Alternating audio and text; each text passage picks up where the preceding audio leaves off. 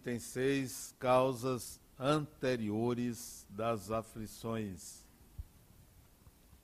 Mas nesta vida, se existem males dos quais o homem é a causa principal, existem outros dos quais ele não é, ao menos aparentemente, responsável e que parece afligi-lo como por fatalidade.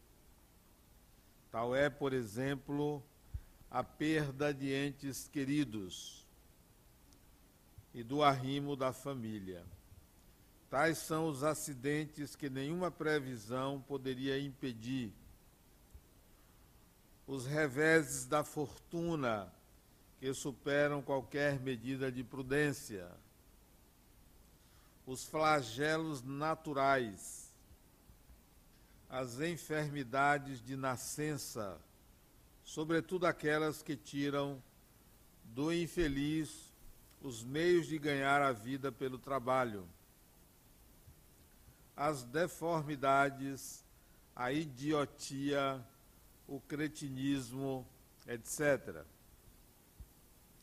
Aqueles que nascem em semelhantes condições, seguramente nada fizeram nesta vida para merecer um destino tão triste, sem compensações que não puderam evitar, que são impotentes para mudar por eles próprios e que se põem à mercê da comiseração pública.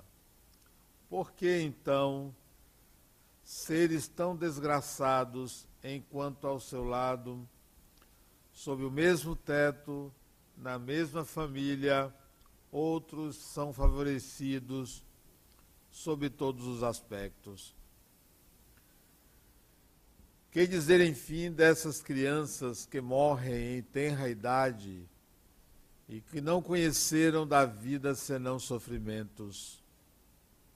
Problemas que nenhuma filosofia ainda conseguiu resolver, anomalias que nenhuma religião pôde justificar e que seriam a negação da bondade, da justiça e da providência de Deus. Na hipótese de a alma ser criada ao mesmo tempo que o corpo e de sua sorte está irremediavelmente fixada após permanência de alguns momentos na terra. Que fizeram essas almas que vêm de sair das mãos do Criador para suportar tanta miséria na terra e merecer no futuro uma recompensa ou uma punição qualquer, desde que não puderam fazer nem o bem nem o mal. Entretanto, em virtude do axioma que todo efeito tem uma causa, essas misérias são efeitos que devem ter uma causa. E desde quando se admita um Deus justo, essa causa deve ser justa. Ora, a causa precedendo sempre o efeito, não estando na vida atual, deve ser anterior a esta vida. Quer dizer, pertencer a uma vida precedente. Por outro lado, Deus não pode punir pelo bem que se fez, nem pelo mal que não se fez. Se não fizemos o mal nesta vida, nós a fizemos numa outra. É uma alterna, alternativa da qual é impossível escapar e na qual a lógica diz que de que lado está a justiça de Deus. O homem, por conseguinte, não é sempre ou completamente punido na existência atual, mas não escapa jamais às consequências de suas faltas. A prosperidade do mal é apenas momentânea e se ele não espiar hoje, espiará amanhã, enquanto aquele que sofre está espiando o seu passado. A infelicidade que num primeiro momento parece imerecida, tem sua razão de ser. E aquele que está sofrendo pode dizer sempre: Perdoa-me, Senhor, porque eu pequei. Aí está a nossa lição para análise. Esse livro foi publicado em 1864. Portanto, são passados cento e setenta, cento e setenta e cinco anos. É evidentemente que hoje seria escrito de forma diferente para um entendimento adequado à nossa época. Porque aqui se refere a punições de Deus, o que hoje é interpretado de uma maneira diferente. Alguns males também que o ser humano atravessa,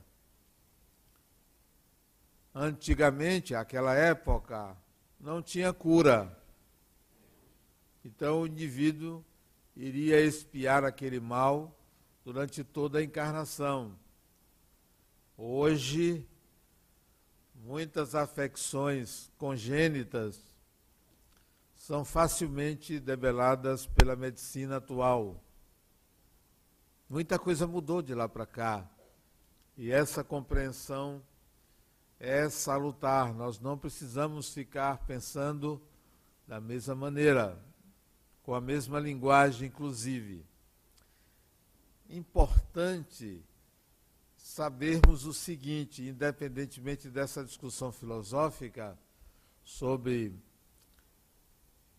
pagar faltas do passado ou espiar falhas do passado, como está dito aqui, o mais importante é deve o espírito na vida atual aceitar um sofrimento?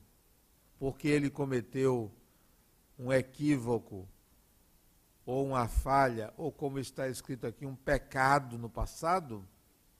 Ou deve ele eliminar esse sofrimento, independentemente de ter cometido alguma falha? Mais ainda, é possível ao espírito eliminar um sofrimento, um karma atual, uma expiação. Ele conseguiria fazer isso? De que forma? De que maneira você pode eliminar algo que você já veio? Tudo isso merece maior consideração do que uma discussão filosófica sobre o que está escrito. Se você sabe que uma pessoa, por exemplo, matou muita gente no passado, era um matador, era um assassino profissional, matava friamente suas vítimas, e na encarnação presente, este assassino, ele vive normalmente e na adolescência sofre um acidente e fica tetraplégico. Não que uma pessoa que é tetraplégica foi assassino no passado. Eu só estou dando um exemplo. E você descobre, por meios médicos, como reverter a tetraplegia. Isto é, você sabe como, através de uma cirurgia, de um procedimento que você criou, fazer o indivíduo voltar a andar normalmente, a se locomover normalmente. Se você sabe que ele foi esse assassino, E se ele está dessa forma, é porque ele merece, você curaria esse indivíduo? Ou você deixaria seguir o curso natural da expiação? Mesma pergunta se faz a um médico. Você recebe um indivíduo que foi baleado para fazer uma cirurgia de emergência para tirar a bala, senão ele morre, e sabe que ele é um bandido que acabou de matar algumas pessoas. A ética deve prevalecer ou a expiação, segundo o seu conceito, deve seguir o curso? Mais ainda, se você recebe esse indivíduo para retirar uma bala, senão ele morre, e os, o centro cirúrgico começa a ser preparado para você retirar aquela bala, e quando você vai começar, chega um outro com o mesmo problema, só que ele foi a vítima. Quem você socorre? O bandido ou a vítima? São perguntas cuja resposta ou as respostas são complexas, mas tudo isso para fazer refletir se devemos continuar aceitando uma expiação por achar que ela é uma proposta divina para consertar uma falha do passado. Devemos ou não devemos?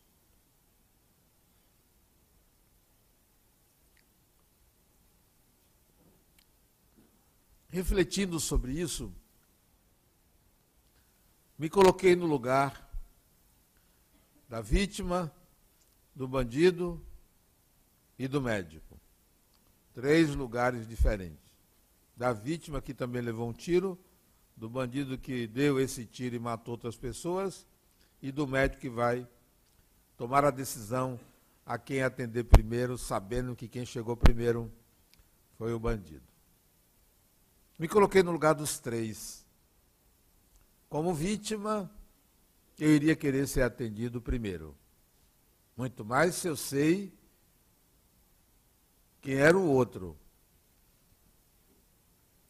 Como bandido, vou querer ser atendido primeiro porque cheguei primeiro. E como médico, seguiria o protocolo ético. Seguiria o protocolo ético. E raciocinando dessa forma, se eu visse uma pessoa, se eu me deparasse com a pessoa sofrendo e sabendo o mal que ele fez no passado, não me importa se Deus mandou esse sofrimento, eu vou tirar. Não me importa. Não me cabe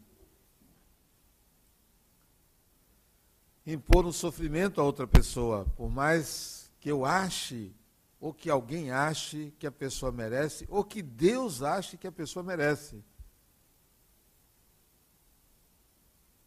Deve o Espírito, sim, minorar o sofrimento de uma pessoa, independentemente do julgamento moral que se faça sobre esta pessoa. Independentemente de achar que a pessoa merece aquilo. Posso até achar que a pessoa merece, mas se eu me colocar, ou se eu estiver no lugar de quem pode minorar, esse julgamento de que a pessoa merece cai por terra. Entra em primeiro lugar o curador. O curador precede o juiz. O curador é anterior ao juiz em você. Não importa o passado da pessoa. Mas se você raciocinar assim, mas Adenauer, eu vou curar aquele indivíduo, ele volta para matar de novo.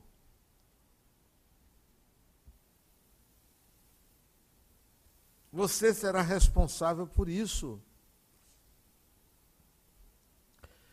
Pergunto a vocês: é responsável um juiz que libera um bandido?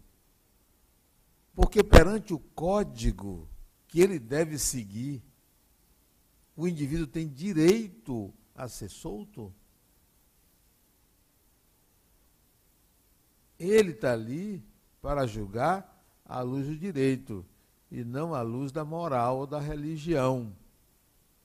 Não estou pregando que se deve libertar bandidos, mas eu estou pregando um Estado de direito. Estado de direito. Se há algo a mudar, então mude-se as leis. E não cada juiz fazer a sua lei. Dizer, não, esse eu não solto porque me disseram que ele é culpado. Deve o indivíduo minorar o sofrimento das pessoas, independentemente do seu passado. Sempre. Vê alguém sofrendo, procure diminuir o sofrimento. Se puder, cure. Porque não é sua responsabilidade se esse indivíduo depois fez isso ou fez aquilo. Porque qual é a mãe que, sabendo que seu filho vai errar, deixa de dar comida a ele? Deixa de vesti-lo? deixa de dar carinho. Nenhuma mãe faria isto, mesmo sabendo que o indivíduo vai errar. Qual é a mãe sabendo que seu filho vai se drogar? Puniria ele retirando-lhe a alimentação? Não. As consequências não cabem ser imputadas a quem minora o sofrimento do outro. É possível, como eu perguntei, é possível eliminar um karma negativo, usando uma palavra diferente de karma, é possível eliminar a consequência de um ato negativo que você fez no passado, evitando uma expiação no presente? É possível sim. É possível. Nós vivíamos sobre um sistema antigo, eu me refiro a essa época, 175 anos atrás, onde, em algumas sociedades, matar uma pessoa era legal num duelo. Você podia duelar, era legal, não era crime.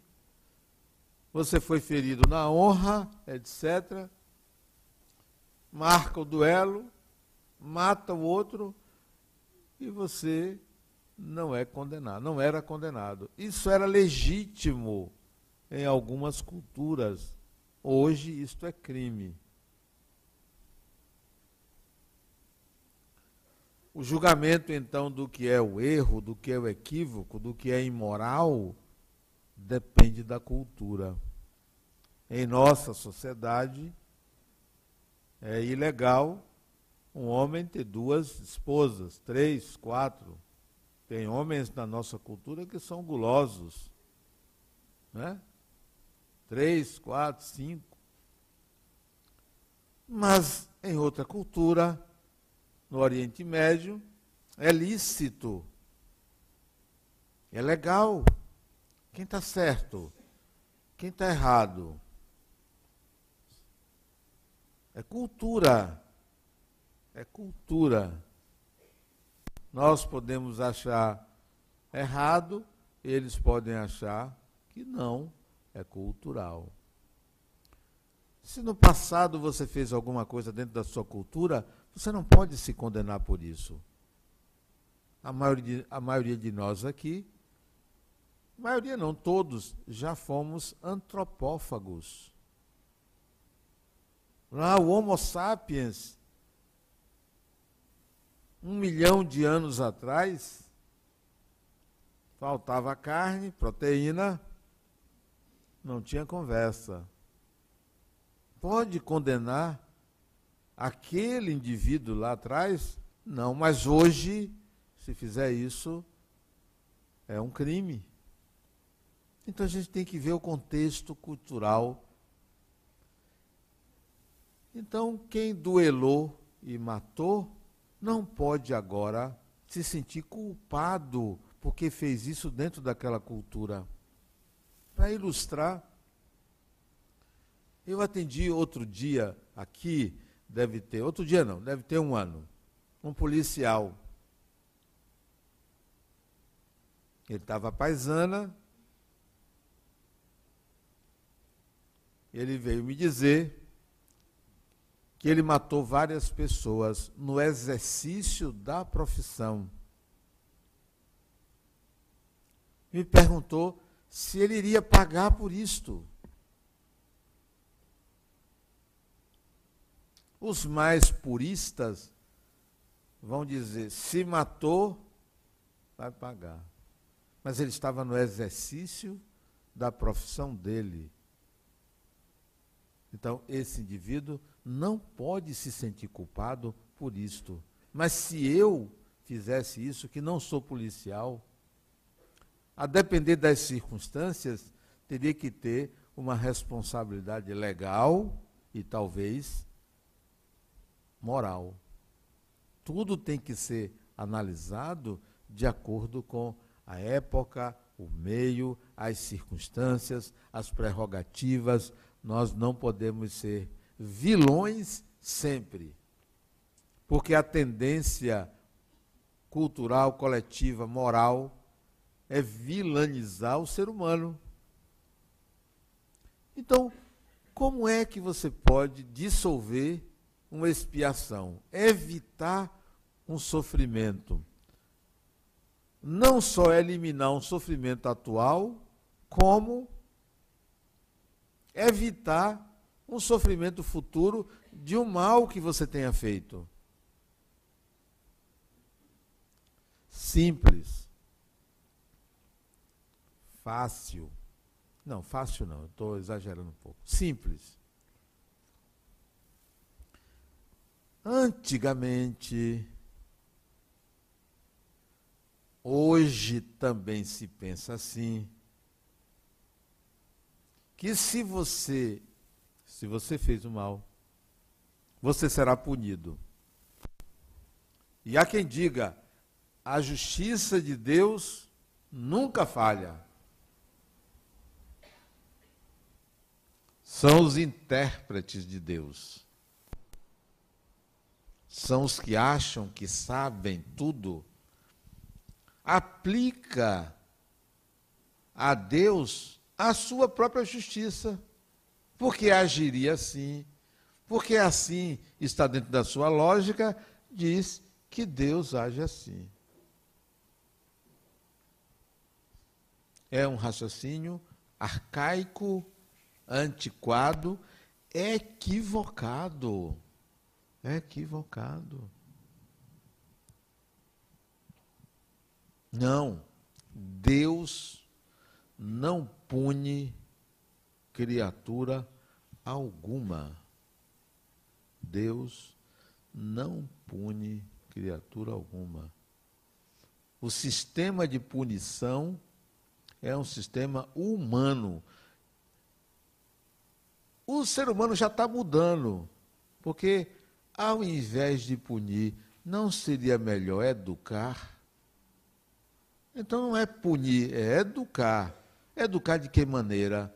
Várias maneiras. Tem gente que educa dando uma palmada na criança. Não é o caso de ninguém aqui que vocês nunca bateram numa criança, né?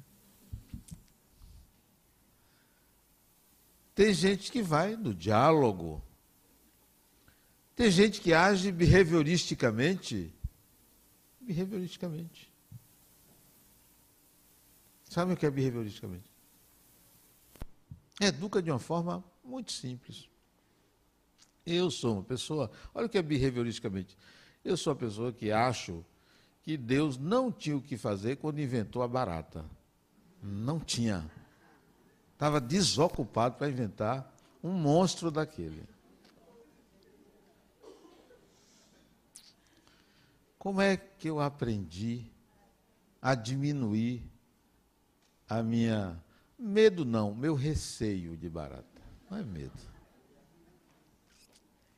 Meu filho me ensinou. behavioristicamente. Um dia eu cheguei em casa, abri a porta de casa, caiu uma barata em cima de mim, que ele botou. Em cima da, da porta. Tomei um susto.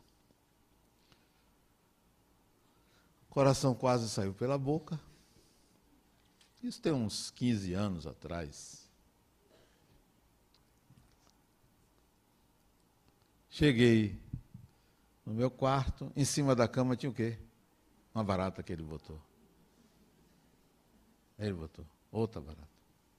Abri o guarda-roupa, outra barata em cima da roupa. Ele saiu espalhando barata na casa toda. Que tal? Só pode ser doido. Ele sabia dos meus receios em relação àquele monstro. Só que ele fez baratas de ele comprou baratas de plástico, né? Todas de plástico. Lá em casa é cheio de barata de plástico, né? virou moda. Então eu diminuí meu medo de barata. Fui diminuindo o que ele foi fazendo comigo. É claro, quando ele chegou em casa, ele quase apanha, né? Eu só não matei por uma questão ética, né? Por influência divina. Então eu fui reduzindo. Hoje eu, já eu respeito a barata. Antigamente eu tinha medo, hoje eu respeito. Né? Preciso de um psicólogo para resolver isso. Behavioristicamente, você faz a aproximação sistemática àquilo que você tem medo, você reduz o valor atribuído ao objeto fóbico. Né? Isso é behavioristicamente. Então, existem métodos de educação que não seja punição. Nós aprendemos nas religiões que o método de Deus é punir. Você errou, você vai pagar. Nós aprendemos isso. Isso está em nossa mente. Como a barata, vocês são de convir, é inofensiva ao humano. No entanto, na minha mente, a barata é do tamanho de um dinossauro. Eu é que crio isso. Nós criamos isso. Nós criamos um sistema punitivo. Criamos isso. Você cria. Quando eu digo você, é quase toda a humanidade cria isso. Olha, a Índia tem 1 bilhão 340 milhões de habitantes. A Índia. Agora, por que, que eu sei desse dado? Porque eu li a semana passada. 900 milhões de indianos foram para as urnas, ou vão esses dias, votar. Por isso que eu sei que é 1 bilhão 340 milhões de habitantes daquele país. Um sétimo do planeta está ali, de encarnados, um sétimo. Pois quase a totalidade desse povo acredita na reencarnação. E mais do que isso, num sistema punitivo. Quase 2 bilhões de habitantes do planeta é constituído de cristãos que acreditam que Deus pune. Vá somando aí.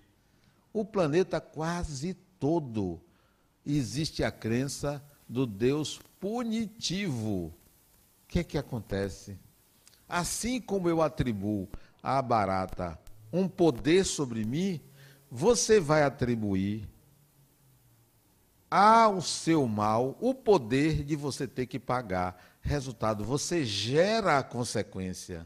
Você cria a sua expiação. É você que cria.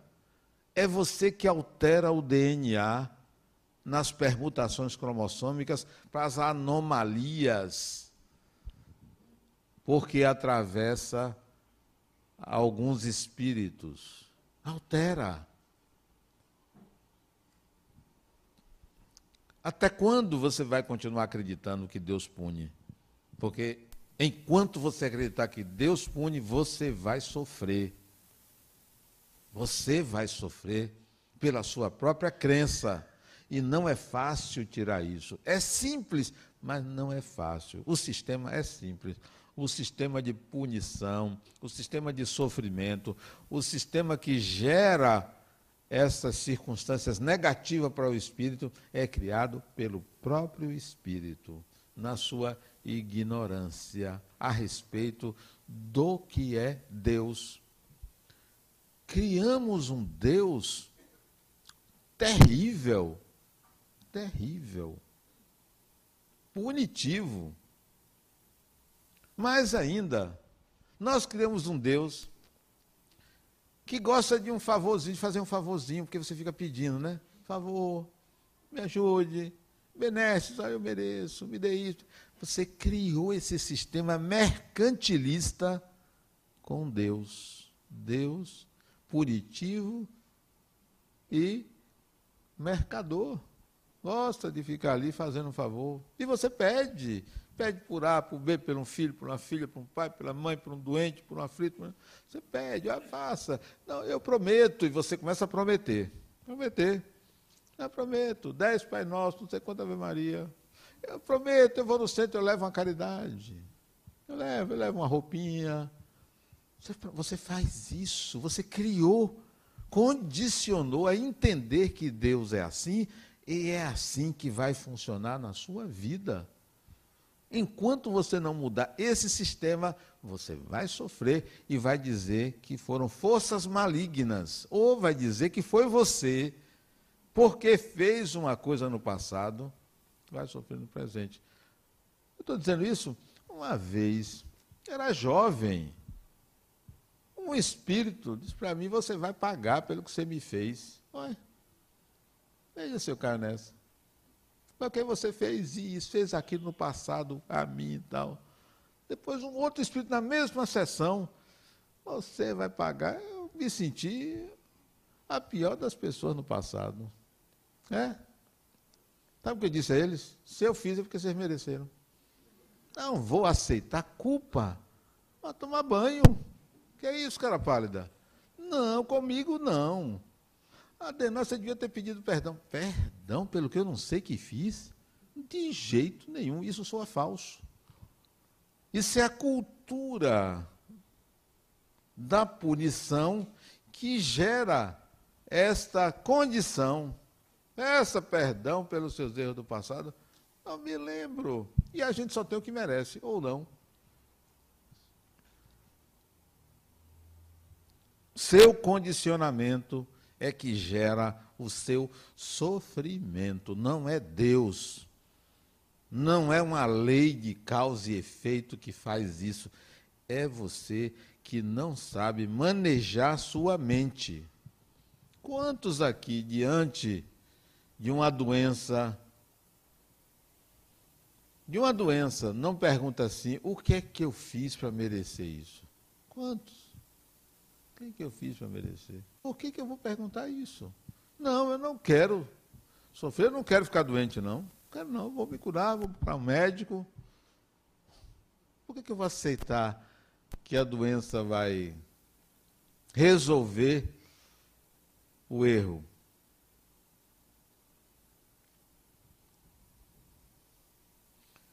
Processo de educação se dá pela reencarnação, não para o espírito sofrer pelo mal que fez. O que, que é melhor? Uma prisão ou uma escola? O que, que é melhor? Então nós precisamos novos métodos de educação. Então, você quer retirar um uma expiação em curso na sua vida. Eu tenho um amigo que ele está no hospital, ele está com câncer, e me ligou. Denauer, foi ter uns 15 dias, vou fazer uma cirurgia, reze por mim. Eu perguntei, você quer que eu reze para você desencarnar ou para você ficar bom? Ele disse, Adenauer, não brinque não, Adenauer. Não brinque não. Não é brincadeira. Às vezes uma desencarnaçãozinha faz bem a gente, né? A gente está ali naquela vida mais ou menos. Aí fecha o ciclo dessa e começa outra, né? Não, Adelaide, para você rezar, eu vou fazer o seguinte, eu vou rezar por você, mas não prometo o desfecho da reza, né? Eu vou rezar por você para pedir que seja feito o melhor para você, o melhor. Mas o que que você acha que é melhor para mim? Olha a pergunta dele. Independentemente do que eu acho que é melhor, eu vou rezar para que se faça o melhor. E quem sabe o que é melhor para você é Deus. Independentemente de você e de mim, é Deus. Porque eu queria que você estivesse bem. Encarnado ou desencarnado, você estivesse bem. E nós conversamos, primeiro pelo, pelo WhatsApp, depois eu liguei para ele. Depois ele me ligou depois da cirurgia e eu atendi e disse, então, se você está ligando e não é a voz da sua esposa, então não foi dessa vez, né? Vamos ver se haverá uma próxima aí. Até nesses casos existem maneiras de você sustar uma expiação. Minha mãe desencarnou há 20 anos atrás. 20 anos atrás. Ela desencarnou, ela teve um câncer de pâncreas. Do diagnóstico à desencarnação foram cinco meses. É rápido. Né? Cinco meses ela desencarnou. Câncer de pâncreas, metástase no fígado, fez cirurgia, mas desencarnou. Eu conheço uma pessoa que tem tem a mesma doença que minha mãe teve, no mesmo grau, no mesmo lugar. E ela já tem três anos e meio que a doença estacionou. Estacionou. E a, o meu diálogo com ela, um diálogo de muito tempo, é que no começo da doença ela se apaixonou por uma pessoa. Olha o que aconteceu. Jovem, trinta e poucos anos, se apaixonou por uma pessoa. Mas o detalhe da paixão dela, uma paixão que virou um amor, o detalhe do amor dela a ele, é que quando ela conheceu ele, ele estava com câncer também. Ela não sabia.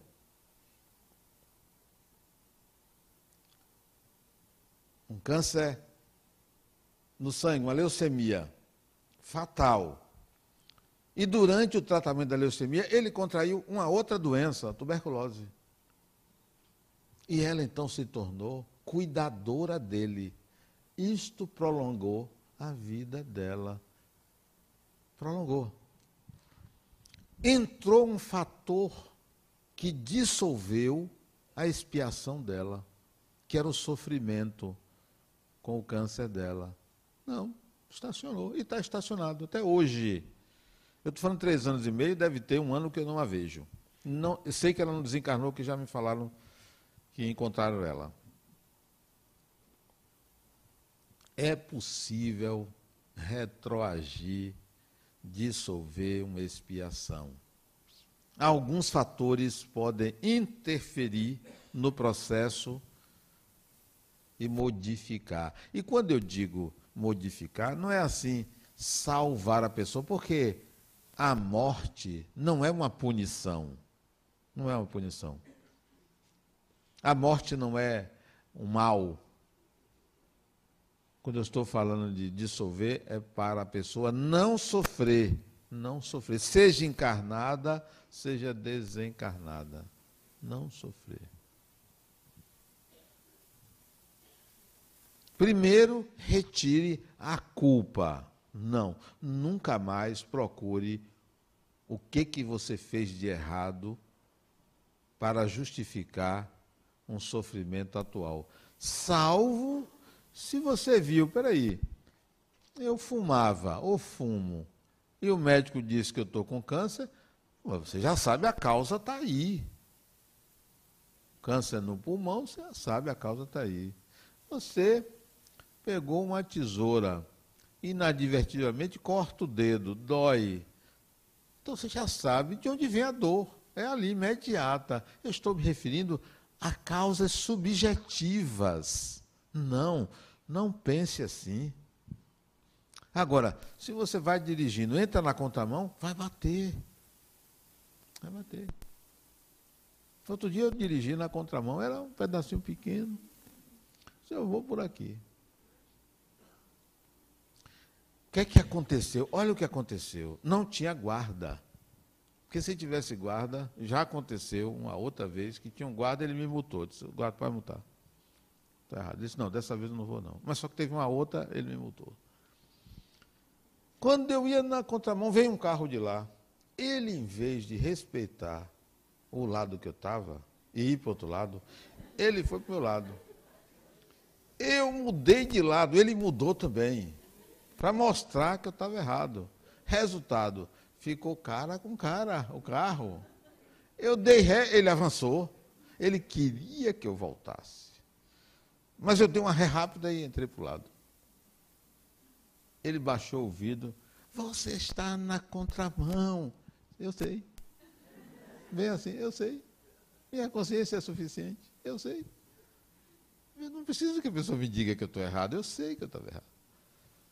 Então, se acontecer alguém querendo lhe punir, não se culpe, assuma as consequências das, su das suas escolhas. Então, quando o guarda foi punir, não foi contra a mão, não, do guarda foi o farol. O farol estava um, tava caolho o carro. Isso tem muitos anos, estava caolho. Só enxergava de um lado. O guarda me parou e disse, seu guarda, eu não, não vi não, de fato eu não tinha visto. Mas pode multar, estou errado. Eu disse, não, não estamos aqui para multar. Ele nem me multou. Assumo, pode multar. Se eu estou errado. Dissolver não é negar. Não é negar, é assumir. Assuma. Mas não se culpe. Eu não me culpo por nada do que eu fiz. Assumo todas as consequências do que de fato eu tenho consciência do que eu fiz. Agora, o que eu não lembro, não. não de jeito nenhum. Então, para você dissolver uma expiação, elimine a culpa, não se sinta culpado. Se aparecer alguém dizendo, você fez isso, fiz, foi, fiz sim. Se disser assim, cínico, você ainda admite, você quer que eu negue, criatura? Se eu fiz. É? Então, assuma. Assuma. Frente a alguém, ao pai, à mãe, ao marido, à mulher, ao filho, ao amigo, ao chefe. Se alguém lhe disser e você souber que você fez, assuma. Não tenha receio, porque quanto mais você assumir, consequentemente, a responsabilidade pelos seus atos, dói menos as consequências, muito menos. Não dói. Melhor dizendo, não dói, assuma. Não se culpe, não tem punição. Se você cometeu um equívoco, por exemplo, digamos que no passado você roubou, na encarnação passada, roubou. Passou num, num lugar assim, viu uma coisa sobrando, pegou e roubou. E adquiriu esse hábito. Três, quatro, cinco vezes você roubou no passado. Aí você reencarna. Qual é a punição a você? Ah, vai ser pobre. Que nada. Quem disse que é assim? Se uma pessoa rouba na consciência, tem assim: existe uma forma mágica de obter vantagens sem esforço.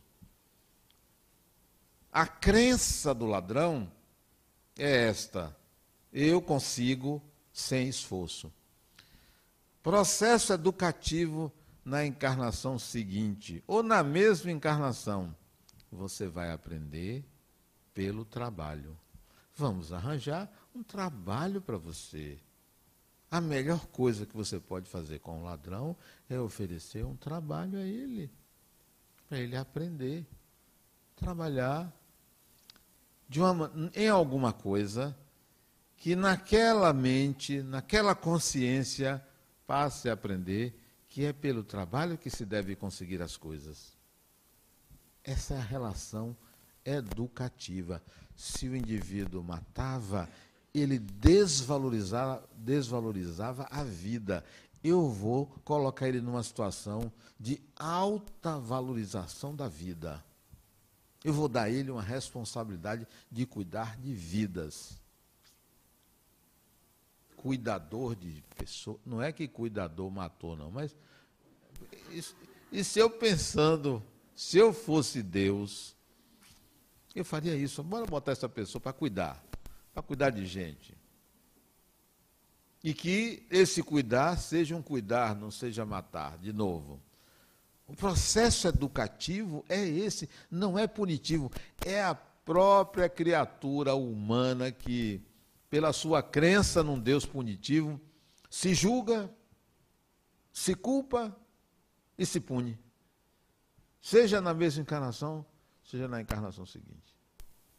Alivie o seu processo expiatório, alivie seu sofrimento, eliminando a culpa e, e dizendo assim a Deus: a Deus, onde quer que você esteja, quem quer que você seja, o que quer que você seja, propicie para mim os meios de aprender. Não me dê facilidade. Não peça facilidade a Deus. Você está igual ao ladrão. Que facilidade? Ah, me tire isso. A outra pede a Deus para ela passar no concurso. Vai estudar, criatura. Vai estudar. Ah, mas eu estudo, estude mais. Você estuda quantas horas por dia? Ah, eu estudo oito, estudo dezoito. Você não quer passar? Não peça a Deus o que é de sua responsabilidade fazer. Não peça a Deus. Ah, Deus me cure. Não me cure, eu vou procurar um médico. Não, não vou pedir a Deus para me curar de uma doença, vou procurar um médico. Ah, mas tem médico assim, tem médico. Ah, grande coisa, são seres humanos, são pessoas. Vou procurar um médico. Vou pedir a Deus para me curar. Senão não cabe essa relação com o divino de troca, de benesses, de favores. Isso é arcaico, isso é do século passado. E tem gente na atual encarnação que está assim, sempre negociando. Ah, não, eu, eu, eu, vou, eu vou. Se Deus me conceder isso, eu volto a falar com fulano. Olha. Usa. Como se assim, olha Deus, eu vou fazer uma coisa por você. Faça por mim que eu vou fazer por você. Infantilidade só. Infantilidade. São crianças. Causas anteriores das aflições atuais, as, afli as aflições atuais podem ser dissolvidas sem que você precise se preocupar com causas passadas. Muita paz.